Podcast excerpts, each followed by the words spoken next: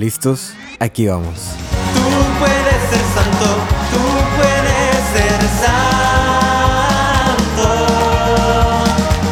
Tú puedes ser santo, tú puedes ser santo.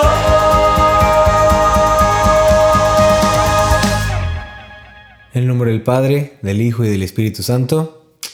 Amén. Bienvenidos nuevamente a este podcast que ustedes han decidido escuchar que se llama se titula Tú puedes ser santo. Pues, ¿qué creen? Sí va a haber podcast para un buen rato. Creyeron algunos, no, ¿para cuándo vas a volver a sacar podcast? ¿Cuándo vas a volver a sacar episodio? Pues, si Dios permite, si Dios nos da licencia, dirían las personas mayores. Este, si Dios presta vida, sacaremos podcast o lanzaremos un episodio semanalmente a partir, bueno, desde la semana pasada hasta que llegue Adviento. Todavía no tengo planeado qué voy a hacer en Adviento, pero por lo menos sí tengo un poquito planeado qué tengo que hacer de aquí hasta el domingo de Jesucristo, Rey del Universo, el domingo previo a Adviento. Pero bueno, gracias por estar aquí nuevamente, gracias por eh, estar al pendiente, gracias por escuchar, gracias por orar. No sé si ya escuchaste el canto, te hago un pequeño comercial. Escucha por favor el canto de Mi Esperanza de Jesús, un canto por vida que acaba de salir. Escucha también los otros cantos. Mi álbum sale el 27 de octubre, completo, son nueve cantos, entonces también espéralo. Escucha también el episodio anterior, escucha los 54, no, ya, lo que quieras hacer, ¿no? Este, estamos aquí de vuelta. Estoy un poquito apurado, son de hecho las 10.40 de la noche en este momento que estoy grabando. Eh, siempre me pasa lo mismo, quiero grabar con tiempo, pero se me queda al final. Entonces, por eso les decía que se me hace un poco difícil. Y eso que saqué un podcast de la procrastinación. Pero bueno, este, ya tengo el tema de lo que vamos a hablar. Desde hace, lo, desde hace varias semanas lo he venido pensando. Y bueno, les voy a explicar. Este episodio se llama de esta manera porque vamos a hablar de los 10 mandamientos. Y ustedes van a decir, ay no, los 10 mandamientos, qué flojera, me los enseñaron cuando estaba en catecismo, soy un sacerdote, soy una monjita, ¿para qué tengo que saber eso? Pues la verdad es que son cosas que nos enseñaron desde niños, y para ser muy sincero y muy honesto, y algunas de estas cosas nos las macheteamos, nos las sabemos de memoria y sabemos lo que dice, pero hasta la fecha habemos, y digo habemos, que por eso lo estoy haciendo, acuérdense, cuando yo grabo algo, lo hago porque lo vivo, porque lo estoy eh, presenciando, ¿no? Lo estoy viviendo. Eh, yo estoy tratando de regresar a los 10 mandamientos para como darle un giro a mi vida. Porque eh, el otro día me tocó llegar a comulgar, perdón, llegar a la confesión y me encontré con un papelito, ¿no? Y te hacen las preguntas, ¿no? Ahí venían los 10 mandamientos, pero venían explicados con varias preguntas. Ah, dije, qué, qué chido, ¿no? Qué chévere. Entonces ya lo estoy leyendo y me encuentro con varias preguntas que digo, ah, caray, yo no sabía que estaba pecando de esto y yo no sabía esto otro y no sabía, no sabía, o sea, me sé de memoria los mandamientos, pero no los había aplicado a mi vida. Y eso es algo muy interesante y muy real para la mayoría de las personas, ¿no? Entonces ya sé, ya sé que los 10 mandamientos ya te los enseñaron en el catecismo, ya te lo sabes, ya fuiste a pláticas, ya fuiste a retiros, lo que tú quieras. Eres libre de quedarte. Si te quieres quedar a escuchar esos 10 mandamientos, obviamente no, no son los 10 en este episodio, solamente el primero. Pero vamos a hacer 10 episodios, uno para cada mandamiento. Esto lo baso también en el joven rico, que pregunta, Señor, maestro bueno, perdón, dice, maestro bueno, ¿qué debo hacer para ganar la vida eterna? Y Jesús le dice, de boca de Jesús, bueno, cumple los diez mandamientos. Y le añade, eh, porque el joven le dice, bueno, y eso ya lo hago. Bueno, ahora vende todo lo que tienes, dáselo a los pobres y ven y sígueme. Entonces yo creo que esas son las dos, las dos claves, cumplir los dos mandamientos, llevarlos a nuestra vida y abandonarnos, morir a nosotros mismos como le pedía Jesús al joven rico, morir a nosotros mismos y seguir a Jesús, ¿no? Es son dos áreas muy buenas y muy bonitas. Pero bueno, Vamos a empezar. El propósito es que al, final de estos 10 eh, episodios tú tengas la capacidad y la noción y la conciencia de que cuando vayas a confesar, no solamente lo hagas así porque, hoy resulta que soy más pecador que lo que ya pensaba que era. No, es más bien para enmendar, para crecer. Ok, no me había dado cuenta que pecaba de estas cosas, no me había dado cuenta que hacer esto era malo, ahora me doy cuenta y no me doy de latigazo de decir, ah, soy más pecador. No, ahora lo veo de que, bueno, tengo más tarea, puedo crecer mejor. Ahora ya sé, ya no me puedo hacer este, el oxiso, ya puedo trabajar en lo que necesito trabajar. Ese es el propósito, que al final de estos 10 episodios tú sepas las áreas en las que necesitas trabajar. Pero bueno, Empezamos con la anécdota y esta anécdota es súper, súper, súper fresca porque me la acaba de contar mi papá hace literal minutos antes de empezar este episodio. Resulta y resalta que cuando yo estaba pequeño, tendría algunos 11, 12 años, eh, me contó mi papá hace, les digo, hace unos minutos, que yo pertenecía a un movimiento de pandillas de la amistad y en ese movimiento, cuando diriges un retiro, hay un joven o un adolescente que dirige todo el retiro y se le llama jefe amigo. Entonces me había tocado ser el, líder, ¿no? El jefe amigo. Entonces yo venía de la parroquia, venía de haber estado practicando, escribiendo lo que me tocaba hacer. Llega mi papá por mí y me cuenta mi papá que íbamos por la calle, ¿verdad? En el, en el carro. Y en el transcurso de cuatro cuadras o cuatro bloques, como tú le quieres llamar, o cuatro calles, a mi papá yo lo hice sudar de una manera este, fría y se... Haz de cuenta, te voy a decir por qué. Dice que yo desde que salí del, templo, yo venía muy serio. Yo no me acuerdo nada de esto que me está diciendo mi papá, pero mi papá me lo cuenta con mucha emoción y, me resulta realmente muy real. Dice que yo venía muy serio de haber preparado esta, esta charla, lo que, lo que iba a dar, y venía en el carro, ¿no? El copiloto. Y después llegamos a una calle damos una vuelta y yo le digo a mi papá, papá, quiero ser misionero.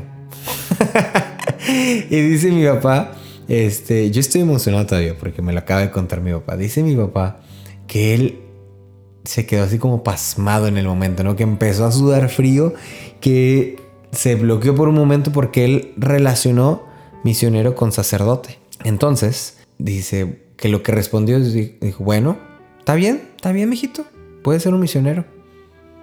y entonces me quedé callado, ¿no? Avanzamos una cuadra y le digo, no, papá, pero también me quiero casar y quiero tener hijos. Y mi papá, ah, caray, o sea, lo estaba poniendo, lo estaba poniendo en su este, área de no confort, ¿no? Fuera de su zona de confort. Y mi papá dice, bueno, eh, pues también te puedes casar, mijito, también puedes tener hijos, también lo puedes hacer. Y entonces ya me quedo callado, dice mi papá. Eh, avanzamos una cuadra más. Que le digo, no papá, pero es que tú no me estás entendiendo. Yo quiero ser misionero, pero también me quiero casar y también quiero tener hijos. Yo estaba preocupadísimo a mis 12, 11 años porque quería ser misionero, pero también me quería casar y también quería tener hijos. Y cuenta mi papá que en ese momento le cayó el 20 y dice, mira, también lo puedes hacer. Y entonces yo me quedé así como, a ver, no me estás entendiendo, ¿qué, qué parte no entiendes? Entonces ya me dice mi papá, mira, tienes unos tíos que son, obviamente son pareja, tienen hijos y cada verano se van de misiones o cada Navidad o cada Semana Santa se van de misiones. Puedes ser un misionero y puedes ser, eh, puedes casarte y tener hijos, ¿no? Y ya, dice que en, esas cuatro cuadras pasó todo eso y yo ya me calmé y todo, ¿no? Yo no me acuerdo nada, pero fue bien providencial que mi papá me lo acaba de contar en este momento, eh, porque precisamente vamos a hablar de esto en el primer mandamiento. ¿Cuál es el primer mandamiento? Dice, amarás a Dios sobre todas las cosas. Voy a basar esta charla o esta, como tú le llames, esta lección o esta, no sé lo que sea, en el UCAT, el UCAT, el Catecismo para Jóvenes. Es un librito amarillo buenísimo que te lo recomiendo. Este, este librito te lleva al catecismo grande, al, gordito. este, pero este está muy didáctico, muy bueno y lo he venido enseñando desde que daba clases a los chavos de confirmación. Y todo está basado en preguntas. Entonces viene la, primera pregunta sobre el mandamiento, amarás a Dios sobre todas las cosas. ¿Qué significa yo soy el Señor tu Dios? Que es de donde sale el mandamiento. Y dice, puesto que el Todopoderoso se nos ha mostrado como nuestro Dios y Señor, no debemos poner nada por encima de Él, ni considerar nada más importante, ni conceder ninguna otra cosa o persona prioridad sobre Él. Conocer a Dios, servirle, adorarlo, es la prioridad absoluta en la vida. Dios espera que le prestemos toda nuestra fe, debemos orientar toda nuestra esperanza a Él y dirigir todas las fuerzas de la caridad hacia Él. El mandamiento del amor a Dios es el mandamiento más importante de todos y la clave para todos los demás. Por eso está el comienzo de los diez mandamientos. Te platicaba esta anécdota precisamente porque ese era como mi dilema, ¿no? O sea, yo tenía este fuego por, y que la verdad le decía a mi papá, este, pues la verdad es que nada nuevo, porque hasta la fecha es mi, el mismo dilema, ¿no? Este, 15 años después, 16 años después, sí es mi mismo dilema. Quiero ser misionero, pero también me quiero casar. Este, pero eh, sí, era como, digamos, un ejemplo de ese dilema, ¿no? ¿Qué es más importante? O sea, que ¿en qué puedo amar más a Dios, ¿no? El primer mandamiento es amarás, amarás a Dios sobre todas las cosas. Y, esa era la cuestión, o sea, ¿cómo puedo amar a Dios sobre todas las cosas? Yo quiero ser misionero, pero al mismo tiempo quiero tener una esposa y quiero tener unos hijos. O sea, ¿cuál me hace amar más a Dios, no? Entonces, primer punto, yo te llevaría a, o te invitaría a que pensaras, ¿no? Eh, ¿Estoy amando a Dios sobre todas las cosas? Y uy, ahorita vamos a ir viendo todas las, áreas de nuestra vida en las que a veces no, no tocamos, ¿no? Eh, los jesuitas tienen un lema que se llama, o bueno, una palabra que se llama magis, M-A-G-I-S, como magia, magis, que significa el más, siempre dar el más, el más, en lo que hagamos, dar el más, y para Dios, siempre dar el más, ¿no? Aplica también para aquí, ¿no? ¿Cómo estoy dando el más para amar a Dios? Porque pudiera haber cosas en las que sí lo amo, ¿no? Lo amo a través de mi familia, que a veces incluso lo puedo dudar, ¿no? Este, algunos tienen esas broncas, ¿no? Que, ay, a mi familia no, sabes que yo con mi familia no me llevo, ¿no? Pero bueno, podemos amar a lo mejor solamente en nuestro trabajo, o no solamente con nuestra novia, o solamente lo que sea, ¿no? O al contrario, más bien no lo amamos cuando estamos con nuestra novia, con nuestro novio, no lo amamos cuando estamos con nuestra familia, no lo amamos en el trabajo. Y ese primer mandamiento nos, nos invita a que pongamos a Dios como prioridad. Tú sabes que es una prioridad, ¿verdad? Una prioridad es hacer una, una lista de importancia, ¿no? ¿Qué es más importante para mí? Y pudieras pensar, ahorita más es más importante mi carrera, ahorita es más importante esto, ahorita es más importante. Y el primer mandamiento nos pide que pongamos a Dios como lo más importante de nuestra vida. Lo más importante, y dice el catecismo, que incluso por cualquier cosa, por sobre cualquier persona, los matrimonios dirían, no, lo más importante son mis hijos, lo más importante son es mi esposo. Error. Lo más importante siempre debe ser Dios. Y te estás ahorita quebrando y estás diciendo, ¿cómo puede ser que Dios sea más importante que mis hijos? ¿Cómo puede ser que yo pueda, quiera Dios que lo ame más que a mi esposo, que a mi, a mi mamá, a mi papá? Así es. Porque acuérdate que, y lo escuché hoy en la mañana, todo lo que tenemos en este mundo no es tuyo. Tus hijos no te pertenecen. Tu esposo no te pertenece. Tus papás no te pertenecen. La única persona a quien le perteneces y que te pertenece es la herencia de Dios. La herencia del amor de Dios, la herencia del reino de los cielos. Eso sí te pertenece por herencia. Y tú le perteneces a Dios. Todo lo que tú tienes en este mundo no es tuyo. Perdóname, pero no es tuyo. Todo lo único que tienes que sí es tuyo es Dios. Y no puedes poner algo o alguien por encima de Dios, aun sea tu mamá, tu papá, tu hermano, tu novio, tu novia. Y eso pasa mucho cuando uno es adolescente joven, ¿no? Nada en este mundo puede estar por encima de Dios. Amarás a Dios sobre todas las cosas. Es el primer mandamiento. Entonces, cabe la reflexión. Otra vez, eh, ¿a qué personas estoy poniendo por encima de Dios? por encima de mi oración, por encima de mi entrega a Dios, por encima de mi tiempo. ¿Qué cosas estoy poniendo por encima de Dios? Mi trabajo, mis estudios, mis ideales, mi carácter, mi personalidad, mi dinero, mis posesiones. Acuérdate lo que le dijo el joven rico. Cumple los mandamientos, pero también, ¿sabes qué? Vende todo lo que tienes y ven y sígueme. Y ese vender todo lo que tienes no es de que ahorita vayas y vendas tu computadora y vendas tus zapatos y calzones, ¿no? Es de que te deshagas de tu posesión, de lo que tú crees que es tuyo, que digas, no es mío. ¿Cuáles son tus posesiones? Pues tus hijos, tu esposo, tu casa, tu carro, este, tus talentos, tu apostolado, tu movimiento, tus trabajos, tus proyectos. Esa es la que pudieran ser tus posiciones. Y Dios te dice, bueno, ya no son tuyas. Entrégalas a Dios y ven y sígueme a mí. ¡Ay! Está canijo, ¿verdad? La segunda pregunta que nos ofrece el UCAT es ¿por qué adoramos a Dios? Adoramos a Dios por su existencia y porque la reverencia y la adoración son la respuesta apropiada a su aparición y a su presencia. Al Señor tu Dios adorarás y a Él, solo a Él darás culto. Pero la adoración a Dios sirve también al hombre, pues le libera del servicio a los poderes de este mundo, donde ya no se adora a Dios, donde Él ya no es reconocido como el Señor de la vida y de la muerte, otros usurpan su lugar y ponen en peligro la dignidad humana. Qué fuerte frase, ¿eh? Qué fuerte frase, donde ya no se adora a Dios. Híjole, qué fuerte. O sea, si escuchaste, ¿no? Donde ya no se adora a Dios es otras personas, otros lugares, otras cosas, otros objetos, otras ideas usurpan su lugar y ponen en peligro la dignidad humana.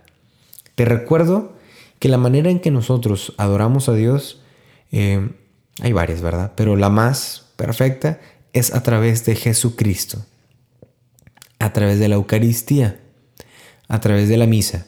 Alguna vez me lo explicó que lo puedes escuchar al padre Eduardo Ortega, ¿te acuerdas de él en el episodio 50 o 51, 49, no me acuerdo? Él me decía, ¿cómo le damos culto a nosotros Dios? ¿Cómo le damos culto nosotros a Dios?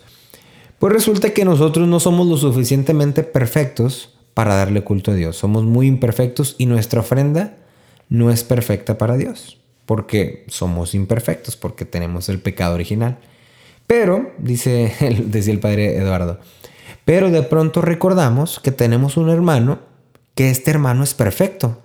Y al mismo tiempo este hermano es una ofrenda. Se ofreció a sí mismo para que, para que nosotros pudiéramos agradar y adorar a Dios de una manera perfecta, para que lo pudiéramos dar culto de una manera perfecta. Entonces, lo que hacemos nosotros es que en la misa, a través de Jesucristo, le damos culto a Dios. Ofrecemos el pan y el vino, Jesucristo convertido en pan en vino, lo ofrecemos a Dios y de esta manera lo adoramos. Adoramos al Padre a través de Jesucristo. O sea, es facilísimo. No, no, no sé si es facilísimo de entender o no. Pero es la manera en la que nosotros damos culto a Dios. A través de la persona de Jesucristo, a través de la Eucaristía. Entonces vamos a parafrasear lo que dice ahí. Dice ahí, donde ya no se adora a Dios, donde Él ya no es reconocido como el Señor de la vida y de la muerte, otros usurpan un lugar. Bueno, vamos a ponerle, donde una persona ya no va a la misa, donde una persona ya no reconoce a Jesucristo en la Eucaristía, ya no asiste a la misa, ya no le da el culto debido a Dios, otras cosas, otras situaciones, otros momentos, otras ocupaciones, otras personas, otros proyectos, otras ideas, usurpan el lugar y ponen en peligro la dignidad humana. Entonces aquí también aplica que estoy haciendo que me está impidiendo darle la adoración que debo darle a Dios, ¿no? Ir a misa. Y lo vamos a escuchar en los próximos episodios, ¿no? En el de santificará las fiestas y todo eso, ¿no? Pero de una vez te lo voy adelantando, ¿no? Cuando yo pongo algo por encima de la misa, de mi, de mi eh, necesidad de darle culto a Dios, porque Dios no lo necesita, más bien somos nosotros los que necesitamos. Dios no necesita de nuestra alabanza, más bien nos ayuda a nosotros, o de la, adoración. Es, es, nuestro deber, dice, es nuestro deber y salvación darte gracias siempre, Señor, en todo lugar. En fin, cuando ponemos algo más por encima de nuestra, de, asistir a misa, de, darle la reverencia, la adoración a Dios. Y te decía, la misa es un lugar, también tenemos la adoración, lo que es el, la adoración al, sacramento, ¿no? A Jesús Eucaristía, a través de las horas santas, a través de las capillas de adoración perpetua, ¿verdad? en constante adoración, reconocer al Señor como Dios, como Señor de tu vida, perdón. Reconocer a Dios como Señor de tu vida. Eso es. La siguiente pregunta es, y esta pregunta está muy interesante y muy fuerte. ¿Se puede obligar a los hombres a creer en Dios? Y justamente, yo por eso les digo que, fue muy providencial este tema, ¿no? Justamente yo estaba platicando eso hace rato con mi compañero eh, Ben eh, en el trabajo, porque estábamos viendo la manera de cómo atraer a los jóvenes, a los adolescentes, a que vinieran a la iglesia, ¿no? Y entonces pensábamos, bueno, a lo mejor... Eh, es que ellos tienen que decidir por su propia cuenta si tienen que venir o no. Yo le decía, pero es que también, o sea, son jóvenes, son, son adolescentes, o sea, nosotros tenemos que buscar la manera de que ellos vengan de alguna manera obligarlos o ponerlos como parte de, de su proceso, de su formación, a que estén aquí. Y ya estando aquí, nosotros no los vamos a obligar a creer. Es la chamba de Dios y, de ellos de encontrarse, ¿no? Pero por, por lo pronto nosotros ya propiciamos el momento.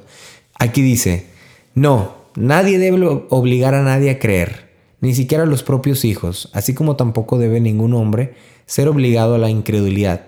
El hombre solo puede decidirse a creer en total libertad. Sin embargo, los cristianos están llamados a ayudar a otras personas mediante la palabra y el ejemplo, a encontrar el camino hacia la fe. El Papa Beato Juan Pablo II, bueno, ya es santo, el Papa, el, el Santo Juan Pablo II dice, el anuncio y el testimonio de Cristo cuando se llevan a cabo respetando las conciencias no, violan la libertad.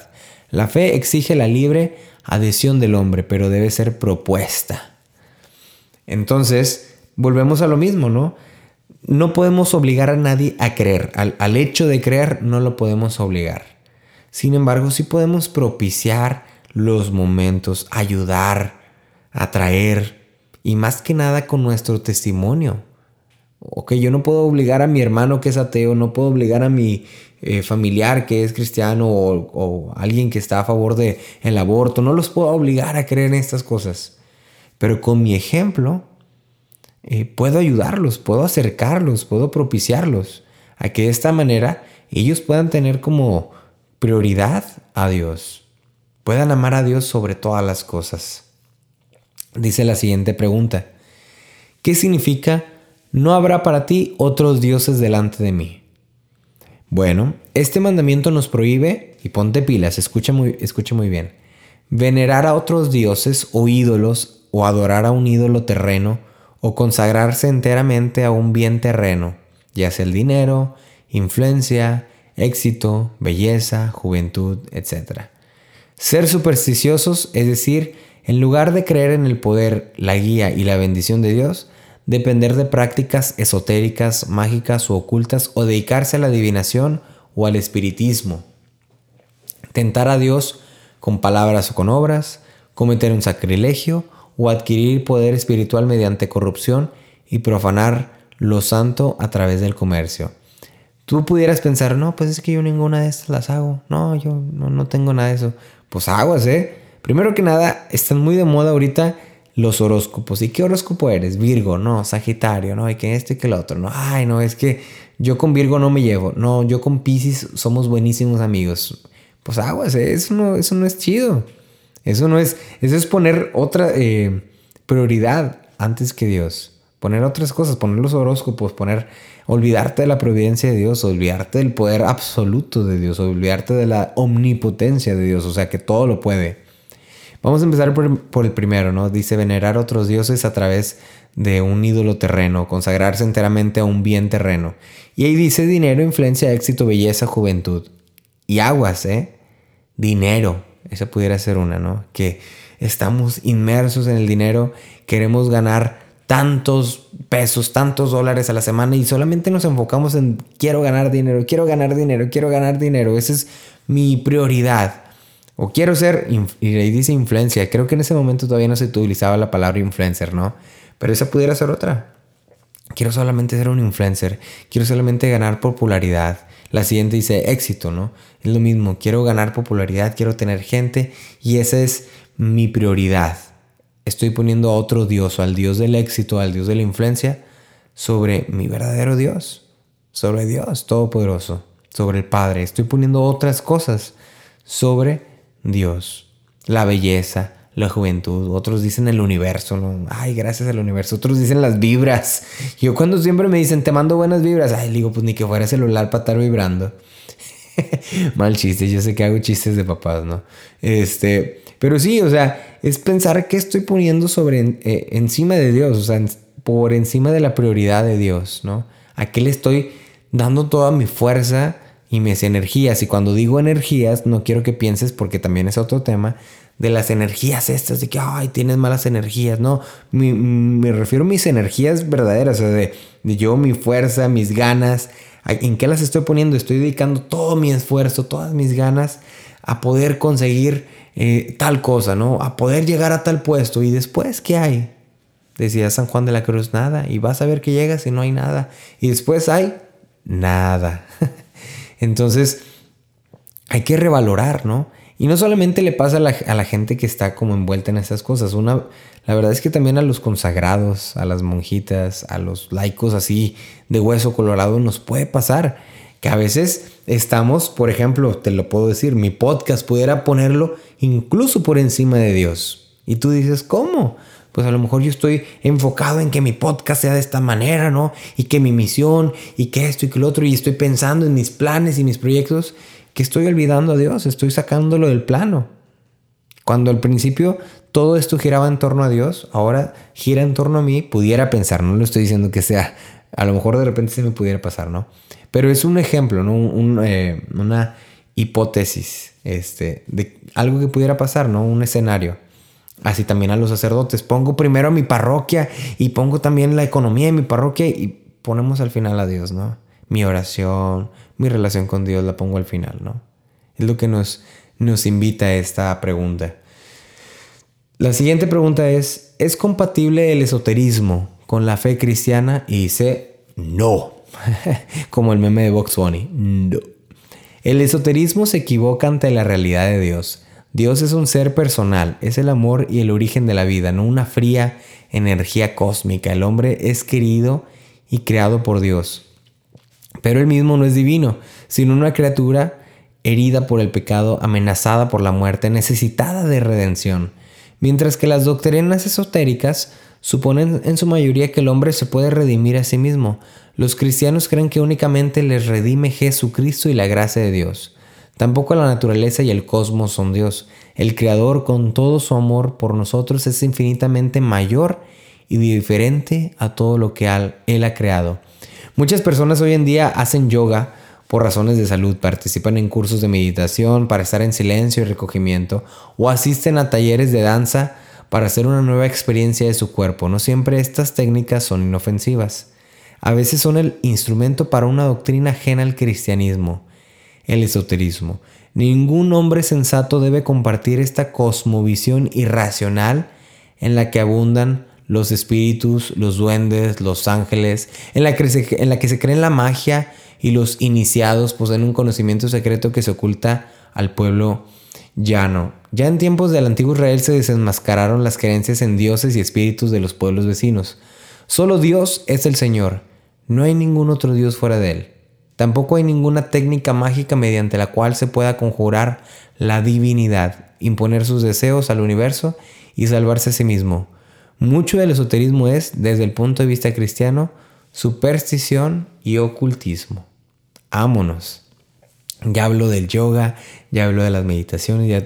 Ojo, porque quiero que sepas distinguir, porque hay muchos santos que nos invitan a la contemplación, hay muchos santos que nos invitan a la meditación, a ver, a vernos a, nosotros mismos a través de la mirada de Jesucristo y todo eso, ¿no? Y, dije, y dijera, pues es lo mismo que el yoga, ¿no? Pues yo voy al yoga y hago unos... Eh, no, no, no es lo mismo. Pero es lo mismo que, este, no sé qué otra cosa, esta práctica, ¿no? Que mira, las energías y esto. No, no, no es lo mismo. No es lo mismo porque antepones que el universo conspira a tu favor. ¿Has escuchado esa frase? No, el universo está conspirando a mi favor. No, porque pones como que el universo es lo más grande, ¿no? Y, y el creador del universo, ¿qué onda con él? O sea, Dios es... Imagínense, si para ti es grande el universo, si para ti son grandes las estrellas, si para ti son grandes los planetas, si para ti es una inmensidad nuestro sistema solar y todo lo que tú quieras, el aire, el ambiente, las personas, si para ti se considera todo esto grande, imagínate cuán más grande es el que lo creó. ¿Por qué le rezarías a una piedra? ¿Por qué le rezarías a un planeta? Si puedes orar al que creó esos planetas. Me explico. O sea, es anteponer una de las creaciones de Dios como nuestra, nuestro Dios, ¿no? Decir, ah, sí, solamente el universo, ah, sí, solamente las vibras, solamente las energías, el chakra, lo que sea, ¿no? Cuando Dios es todavía muchísimo más grande que todo eso. Dice la palabra de Dios, ni la, anchura, lo alto, ni lo bajo. No puede, nada puede separarnos del amor de Dios, nadie lo ha conocido. Es, es grande. Hay incluso la canción, grande es el amor de Dios, tan alto, alto, alto que no puede estar arriba de él. Entonces, es, es volver a lo mismo, ¿no? Es volver a este tipo de contemplaciones, de meditaciones, que esas son prácticas y que se, se invitan, se exhortan a que se hagan.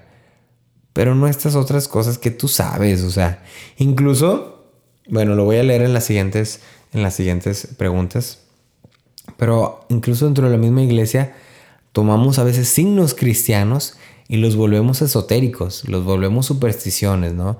Los volvemos, uy, infinidad de cosas. Eh, pero bueno, siguiente pregunta. ¿Es el ateísmo un pecado contra el primer mandamiento? Pues claro, el ateísmo es un pecado en cuanto rechazo o negación de la existencia de Dios. Pero la imputabilidad de esta falta puede quedar ampliamente disminuida en virtud de las intenciones y las circunstancias. La frontera entre la imposibilidad práctica de creer y la resistencia a creer es con frecuencia imprecisa. La actitud de rechazar la fe sencillamente como algo sin importancia sin haberla examinado detalladamente es con frecuencia más grave que, algún, ateísmo teórico. Acuérdate que la fe es un regalo, ¿no? La, la, verdad es que creer en Dios es un regalo. La fe es un regalo y es bíblico, ¿no? Es un regalo que se nos da. La fe es un regalo.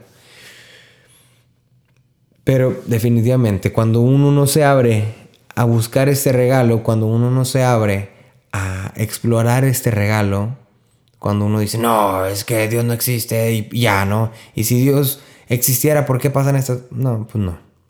Así no funciona. Entonces, digo, como, como eh, cultura general, ¿no? Cultura católica. Eh, ateísmo es un pecado cuando, cuando nos cerramos a creer en Dios intencionalmente. Y eso lo puedes investigar tú mucho más. La verdad es que yo te ofrezco lo que me alcanza a mí. lo que yo puedo darte, ¿no? Pero obviamente la idea es que tú termines este podcast y tú vayas a tu librito y te pongas a investigar más, ¿no? Pero definitivamente sí, el ateísmo, pues es un pecado, es, es, eh, poner la nada incluso antes de Dios, ¿no? Decir, no existe Dios. La nada es más, es importante, es, es mi prioridad antes que Dios, porque Dios simplemente no existe en mi panorama, ¿no? Y no abrirte a la posibilidad de creer, de explorar, de conocerlo que lo decimos al principio, ¿no? Dios nos llama a amarlo, conocerlo, servirlo, adorarlo. Pero bueno, pasamos ahora sí a la siguiente pregunta, la que te hablaba ahorita. ¿Por qué el Antiguo Testamento prohíbe las imágenes de Dios y por qué los cristianos ya no mantenemos esta prohibición? Para proteger el misterio de Dios y diferenciarse de las imágenes de culto de los paganos, el primer mandamiento ordenaba que no fabricarás ídolos ni figura alguno. Y ojo, yo no pretendo dar clases apologéticas. Eso para eso ve a otro podcast, a otro lugar, ¿no? Pero puesto que Dios se ha dado a sí mismo un rostro humano en Jesucristo, la prohibición de imágenes quedó superada en el cristianismo. En la iglesia de Oriente los, los íconos son considerados incluso sagrados, ¿no? Aquí quería tocar este tema porque aunque nosotros eh, no creemos tal cual como que en la imagen está, sino veneramos a la persona, veneramos a quien está en la imagen. Híjole, es que esta es la patita de la que cojeamos los católicos, ¿no? ¿Cómo uno puede defender que no veneramos a las imágenes y de repente tenemos ahí a personas poniendo sanjuditas de cabeza o poniendo estampitas como si fueran este, cartas esotéricas, ¿no? O sea, cartas del tarot Y tenemos ahí a la... A la Ay, no, es que hasta he visto en estas hierberías a la Virgen María, pero también vestida como de la Santa Muerte, pero, o sea, ya cambiamos todo y algún Spider-Man vestido de Virgen María. O sea, ya, ya hasta me da cosa, ¿no? Mencionar estas, estas situaciones. Pero es que, híjole, nosotros como mexicanos o incluso como hispanos, latinos, caemos en estas, eh, ¿qué le pudiéramos decir? Sobre devociones, sobre espiritualidad, ¿verdad? Donde la iglesia nos dice, nos enseña, nos enseña que sí, sí creemos en los santos, sí creemos en la Virgen y creemos en las imágenes como una manera de venerar, de recordar, pero no, no debemos hacer superstición de esas imágenes. No debemos de sobre eh, poner estas imágenes sobre nuestro amor a Dios, sobre nuestra relación personal con Dios, ¿no? Algunas veces he escuchado a personas que dicen, soy guadalupano, pero no creo en la iglesia. Uh, que la fregada, ¿no? soy, este, no, yo soy un fan de San Juditas Tadeo, pero soy narcotraficante. Ámonos. y eso es muy común, que los narcos estén, o los mafiosos, o estén consagrados a San Judas Tadeo. Pero bueno, o sea, ¿ves esta, esta falta de, coherencia? Em, entonces, yo creo que hay que estar muy al pendiente de eso, ¿no? A lo mejor tú no lo haces, a lo mejor lo hace tu mamá, platica con ella, a lo mejor lo hace tu abuelita. Son otras generaciones, platica con ellos, ¿no? El punto es que, y con esto ya termino el, el episodio, es que busquemos cómo mejorar.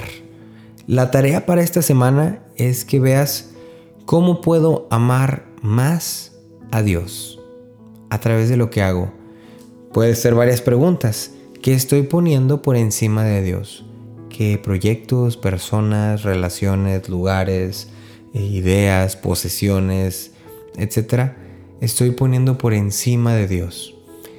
Se acabaron los episodios sentimentales, bonitos, ¿verdad?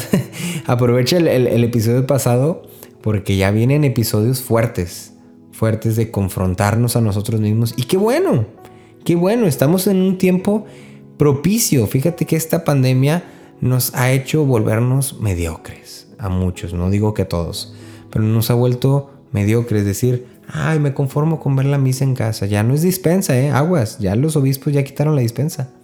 En algunas diócesis. O me conformo con ir de repente a mis... Ay, no, es que el COVID, el COVID, el COVID, el COVID, el COVID, el COVID. Pero si voy a la fiesta, pero si voy a la piñata, al baby shower, si voy a, la, a otra cosa y no voy a la misa. ¿No? Y entonces ponemos otras cosas por encima de Dios. Y vuelvo a lo mismo, ese es el mismo eh, mandamiento. ¿Qué estoy poniendo por encima de Dios? ¿Qué está siendo más importante que mi relación personal con Dios? Acuérdate que tú no eres dueño de nada, ni de tu tiempo. Tu tiempo le pertenece a Dios. Tu persona le pertenece a Dios. Tú le perteneces a Dios. Entonces, esta semana de tarea, diario, cada que te levantes, pensar, a ver, hoy nada va a ser más importante que Dios. Nada va a ser más importante que Dios. Cuando yo note que algo está siendo más importante que Dios, voy a morir a mí mismo. Voy a vender lo que tengo en, una metáfora, ¿no? Voy a, morir a mi ideal, a mi proyecto o a lo que tenga que esté haciendo en ese momento y lo voy a entregar a Dios. Dios, te sigo. Jesús, te sigo. Enséñame quiero seguirte, quiero heredar la vida eterna. Que ese sea tu, lema, tu este, motivación de esta semana. Quiero amar a Dios sobre todas las cosas, incluso sobre mi familia, incluso sobre mis hijos, incluso por sobre mi esposo. Es decir, Jesús, tú eres mi Señor, Dios, tú eres mi Señor. Tú reinas mi vida, nada más, nadie más la reina. Tú la reinas. En ti pongo mi esperanza. En ti, pongo mi, confianza. A ti te consagro todo. No lo consagro a mi proyecto. En mi, en mi trabajo no pongo las esperanzas. En esta persona no lo pongo. Eh, nada, lo pongo en ti. Amén.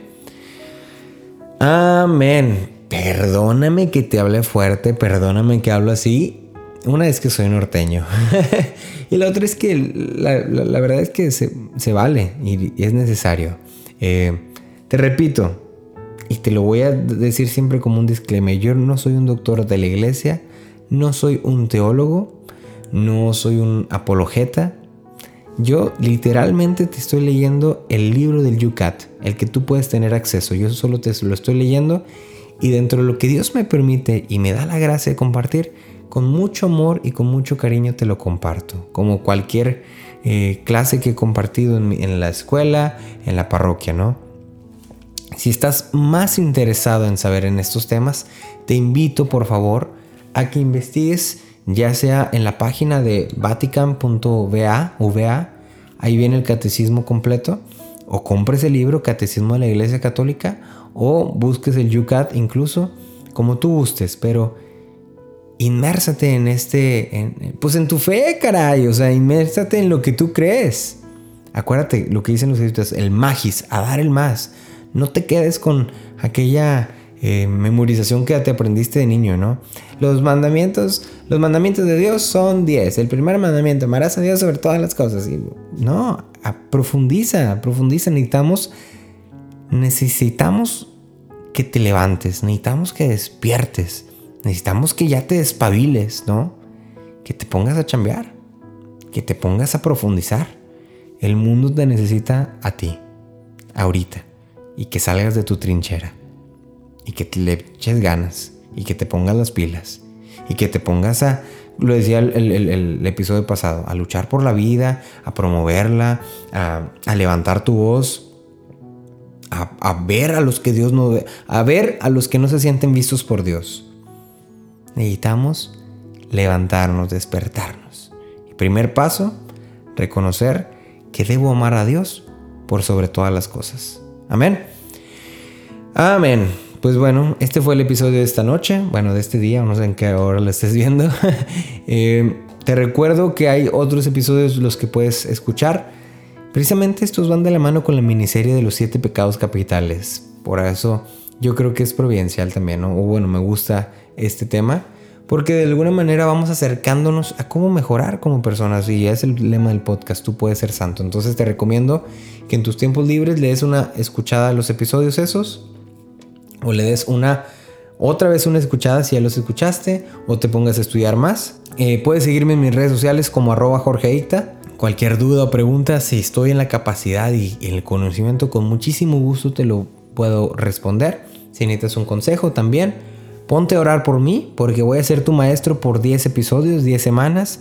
Bienvenida, bienvenido. No sabías que era tu maestro, ahora sí, soy tu maestro. Bienvenida a esta clase.